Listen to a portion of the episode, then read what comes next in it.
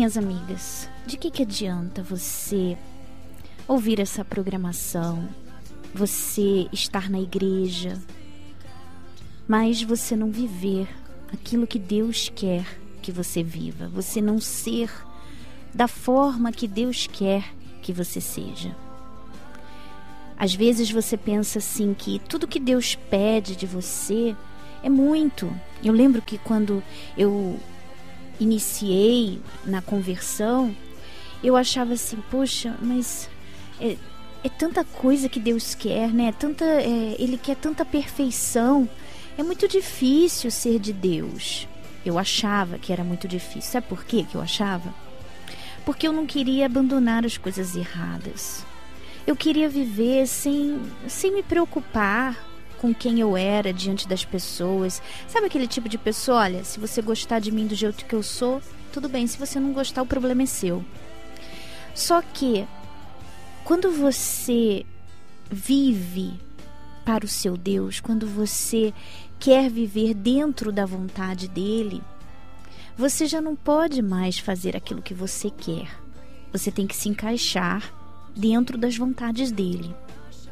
E isso tem que acontecer essa análise todos os dias. Você, não importa quanto tempo esteja na igreja, você pode ser uma obreira, você pode ser uma esposa de pastor, uma esposa de um bispo. E você precisa estar constantemente nessa análise. Eu estou me encaixando dentro da vontade de Deus? Porque você sabe, para você se encaixar na sua vontade e você pensar que está fazendo a vontade de Deus, é muito fácil. Porque é, é, a coisa acontece de forma sutil. É, são como os pensamentos do diabo, os pensamentos que ele lança na sua cabeça. Às vezes você não está percebendo que você está se desviando da vontade de Deus, mas você já está longe, muito longe. Por isso que a necessidade de todos os dias você está meditando na palavra de Deus. Por quê? Porque a palavra de Deus é a vontade dele, a palavra de Deus é Deus. Então, quando você medita, você conhece, você consegue ver, poxa, eu de repente estou me afastando nisso daqui. Eu estou me afastando dessa vontade aqui, dessa disso que o, que o Senhor quer de mim. E essa análise, ela não é fácil. Porque você vai encontrar coisas em você que são desagradáveis. Quantas vezes eu encontro coisas em mim desagradáveis, às vezes uma atitude feia. E eu fico me perguntando, poxa, por que, que eu reagi dessa forma? Eu tenho que perguntar, eu tenho que analisar, eu tenho que ver. Não é só falar assim, pô, agi feio, né? Olha, desculpa. Não, você tem que ir lá no fundo. Porque se você não quer que aconteça de novo, você tem que analisar o porquê daquela reação. Por que, que você reagiu daquela forma? E é aí que é o problema. Muitas vezes as pessoas não querem pensar. As pessoas querem as coisas de mão beijada. E com Deus não é assim, minha amiga. Se você quer crescer na sua fé, se você quer crescer espiritualmente, você tem que colocar sua cabeça para pensar. Você tem que se esforçar. Não é só ir na igreja, ouvir a pregação e pronto. Você tem que ouvir a pregação, você tem que analisar aquela pregação, onde que eu coloco isso em prática na minha vida? Como que eu coloco, o que que eu tenho que mudar para me encaixar nisso que o pastor falou? E além disso, você tem que buscar a vontade de Deus na palavra dele. Poxa, o que mais que Deus quer de mim? E nisso, ele vai te moldando, ele vai te modificando. E sabe, quando eu olho para trás e vejo a Fernanda que eu era, quando eu entrei na igreja e a Fernanda que eu sou hoje, meu Deus, que diferença! E eu vejo uma pessoa muito. Aliás, eu digo para você, quando eu lembro da Fernanda que eu era, eu tenho até vergonha daquela pessoa. Eu tenho vergonha, eu sinto vergonha da pessoa que eu era. Mas eu não tinha vergonha naquela época, sabe por quê? Porque eu não me enxergava. Porque eu não via. Eu não via como eu vejo agora. Então, por isso que é tão importante. Aliás, eu digo mais para você. Quando eu olho para Fernanda de cinco meses atrás e eu olho para Fernanda de hoje, eu também vejo diferença. E é isso que tem que sempre acontecer na sua vida, sempre. Quando você olhar para você há cinco meses atrás, três meses atrás, você tem que ver diferença.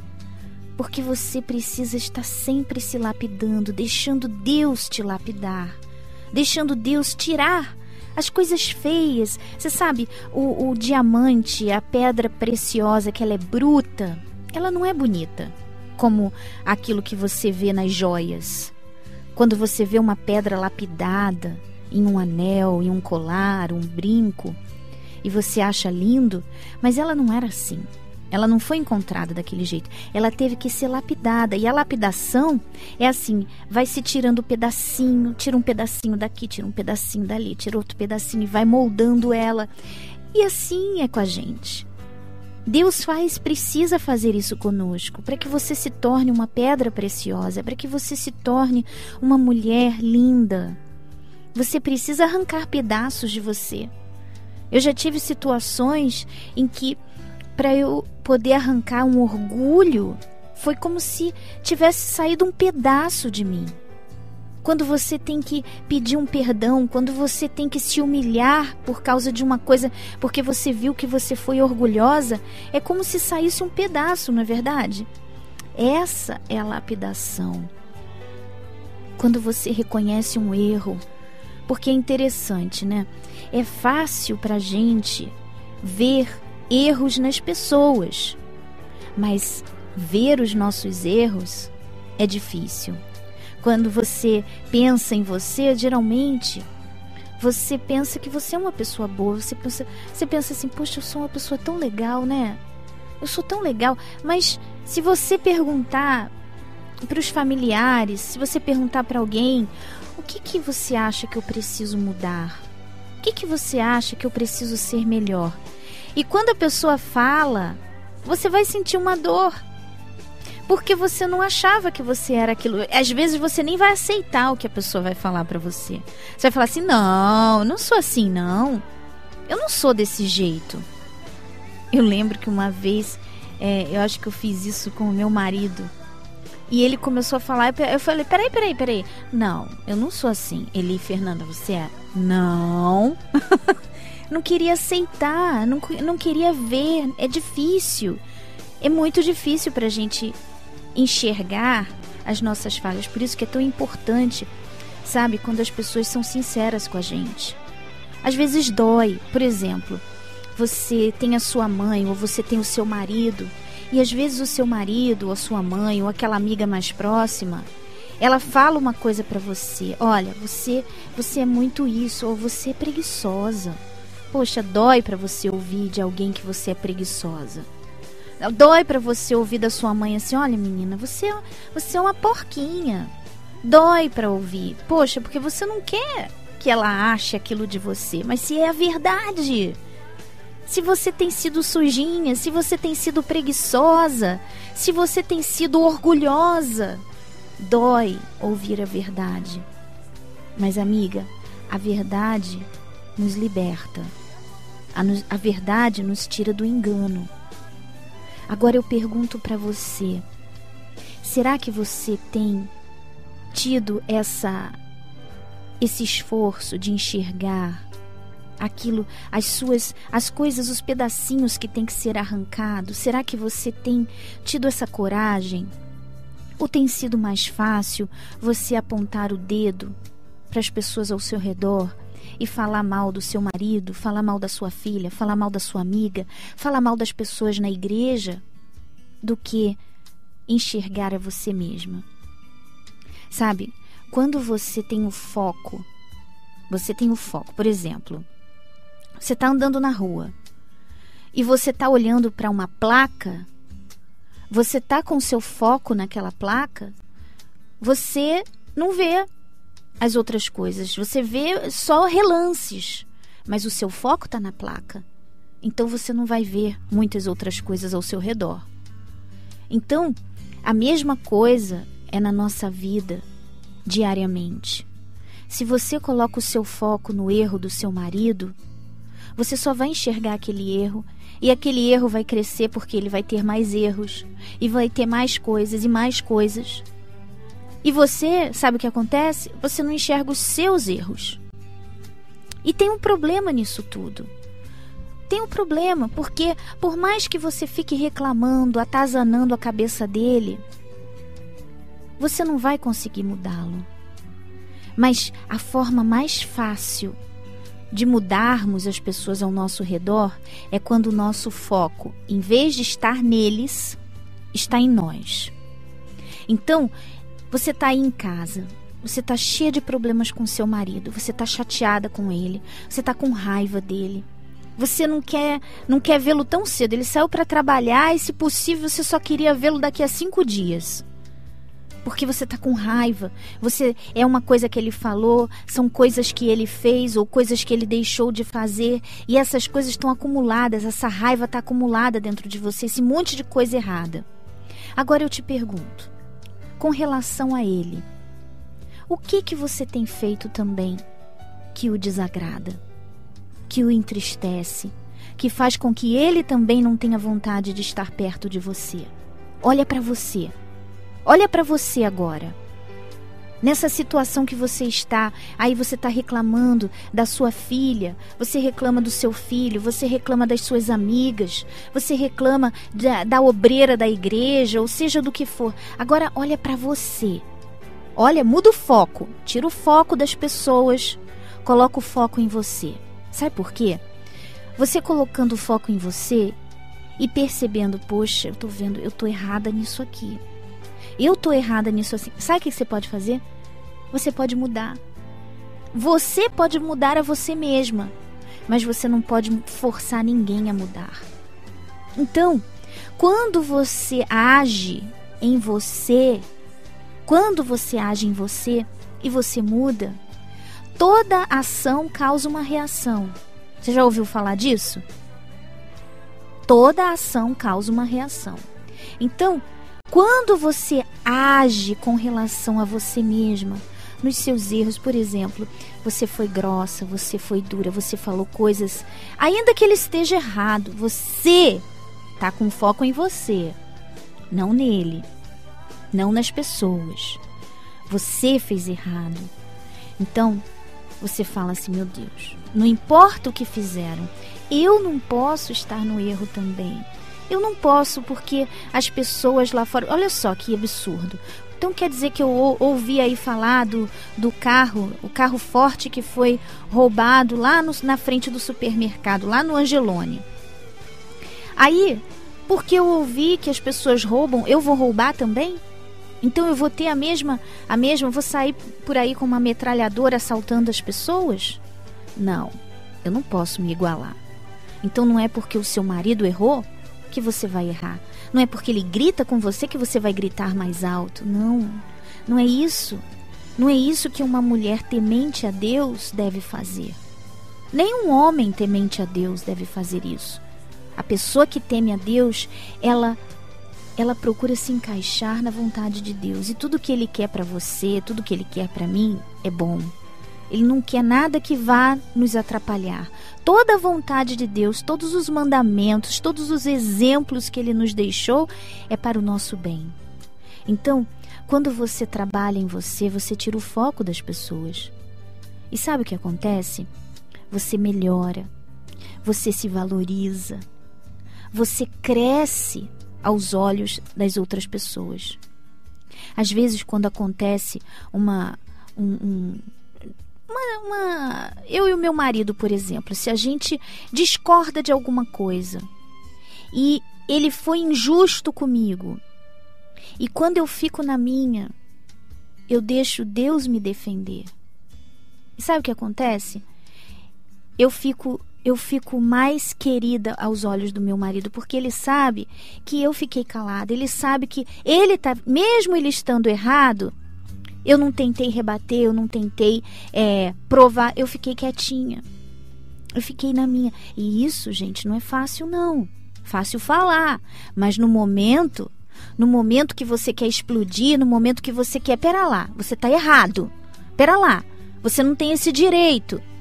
Você Em vez de fazer isso, você fica, meu Deus, que o Senhor seja o meu defensor. Que o Senhor me defenda, que o Senhor mostre para ele que ele está errado. Aí, sabe, quando Deus mostra, Deus também mostra, olha lá. Olha como ele é preciosa. Ela não fez, ela não desceu o barraco. Ela não fez é, escândalo, ela não gritou, não levantou, ela não te desrespeitou, ela ficou na dela. E muitas mulheres, isso, sabe o que, que é? Isso faz parte também da submissão. E muitas mulheres têm muita dificuldade de entender a submissão. Muitas mulheres pensam que se submeter ao marido, ser uma esposa submissa, essa palavra, ela causa um medo, ela causa um terror nas mulheres. Eu lembro que quando eu ouvi também, eu ficava assim: pera lá, como assim? Olha o século que estamos, não estamos no passado.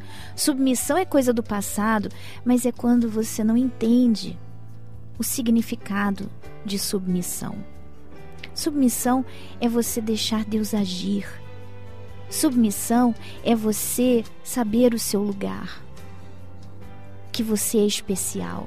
Isso é submissão.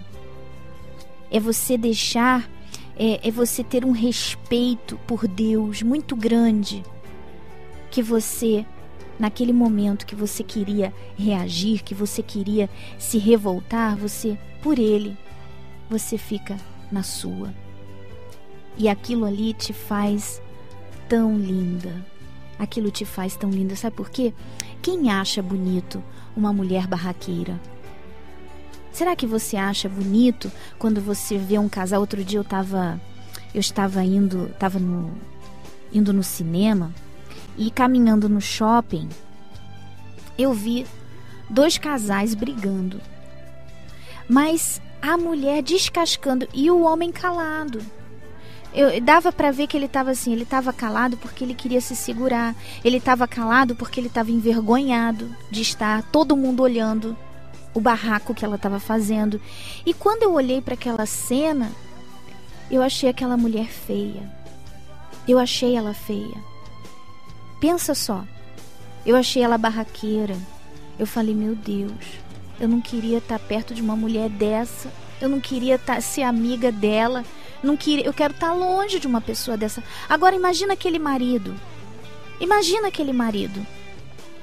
Então, minha amiga, você tem que ter uma percepção diferente das coisas de Deus. Tudo que Deus quer para você é bom, te faz bem.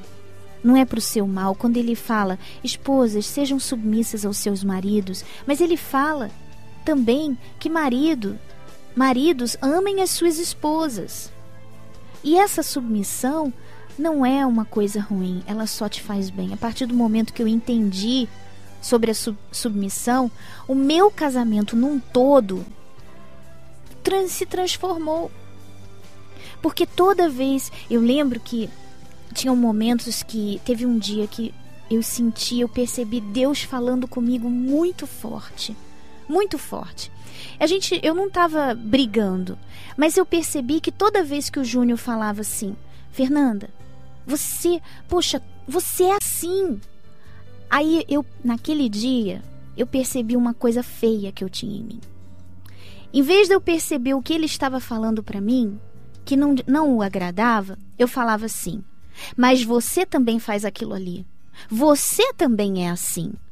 Então, eu, em vez de enxergar aquilo que ele estava falando que desagradava, em vez de eu trabalhar naquilo ali, eu imediatamente, a minha mente, imediatamente buscava algo nele algo nele que não me, não me agradava. Tipo assim, nós estamos kits, porque você faz isso e eu também não gosto.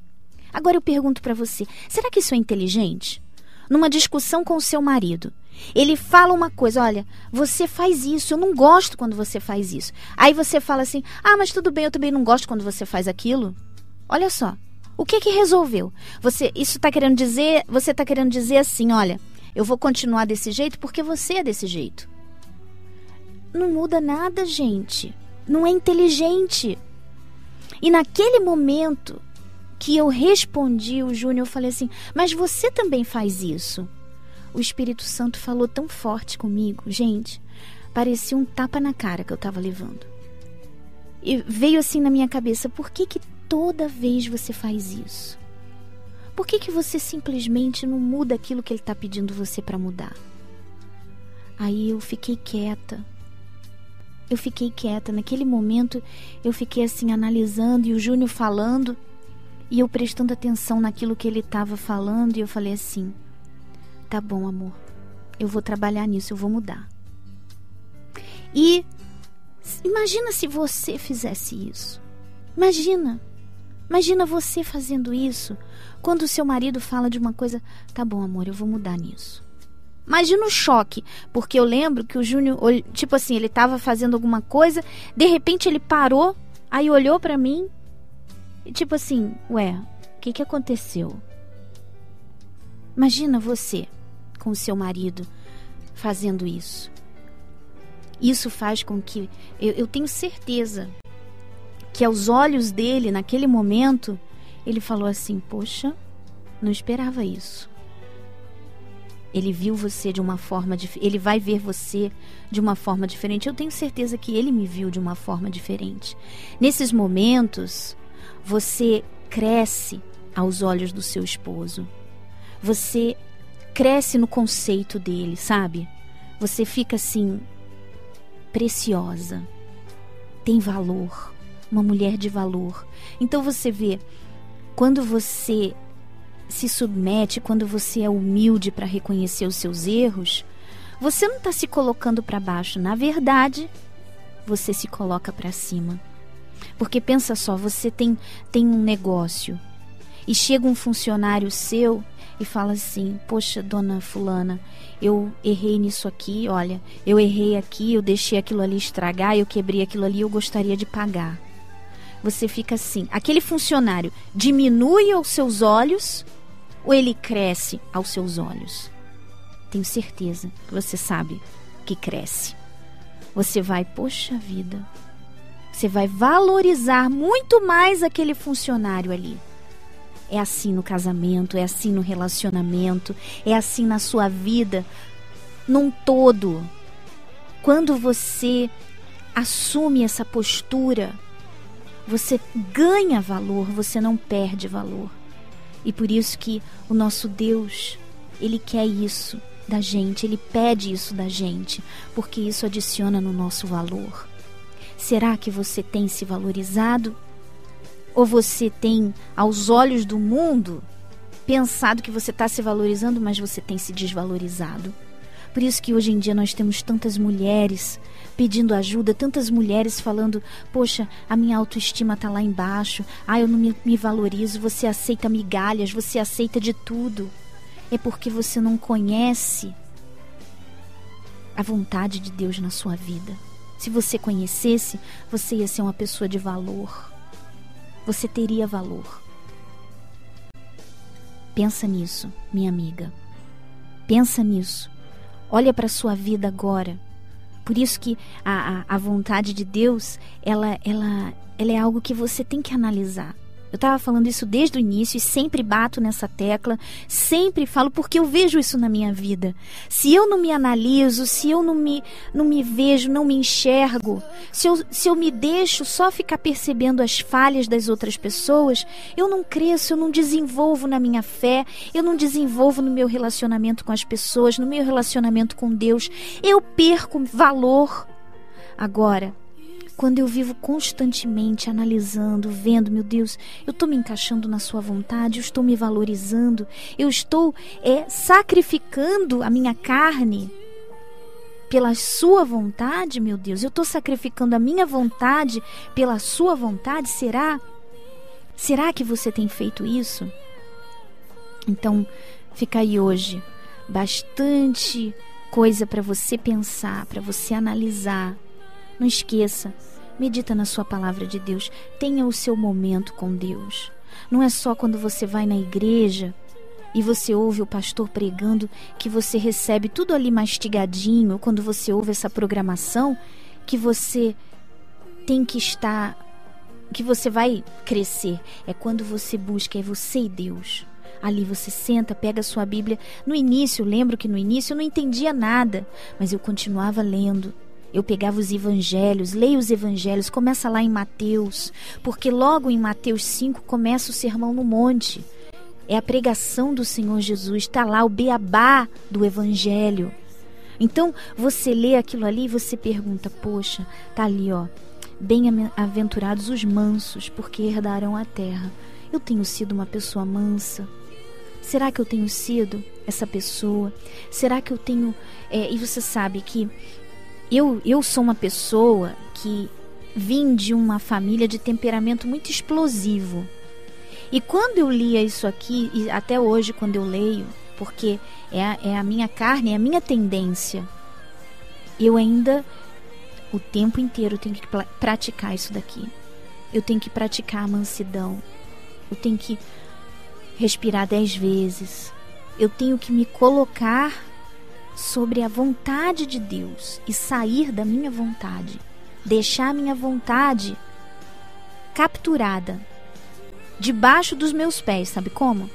Então, Será que você tem feito isso quando você lê a palavra de Deus e você compara com a sua vida? É aí que você vai analisando, é aí que você vai deixando Deus falar com você. E as coisas vão acontecendo, aí você lembra da palavra. Olha lá, eu não posso ser assim. E você age de acordo com a vontade de Deus. Aí é muito gostoso porque acontece a transformação, acontece, sabe? Você começa a ver os resultados e é muito bom isso. Isso não é só quando você está começando, não é para o resto da nossa vida a prática das primeiras obras, a prática do beabá, da vontade de Deus. Para sempre temos que ser assim.